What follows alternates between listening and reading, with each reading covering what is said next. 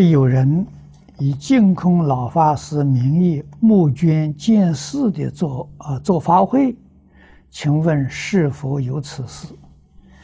你问的很好，没有这个事情。啊，我给同学们说，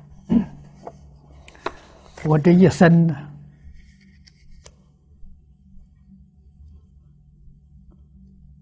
效法。我们晋宗十四、十三代的祖师印光大师，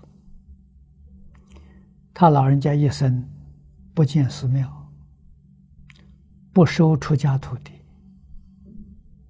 不传戒啊！我觉得他的做法对我们后学有很大的启发作用。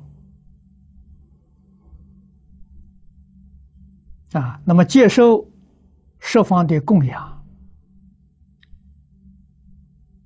祖师全部用在印经、印善书、供养大众。啊，这个我也学会学到了。啊，所以我讲过很多次。啊，如果有人用我的名义呀。募捐啊，建寺庙，这个做法会全是假的，啊，决定没有这个事情。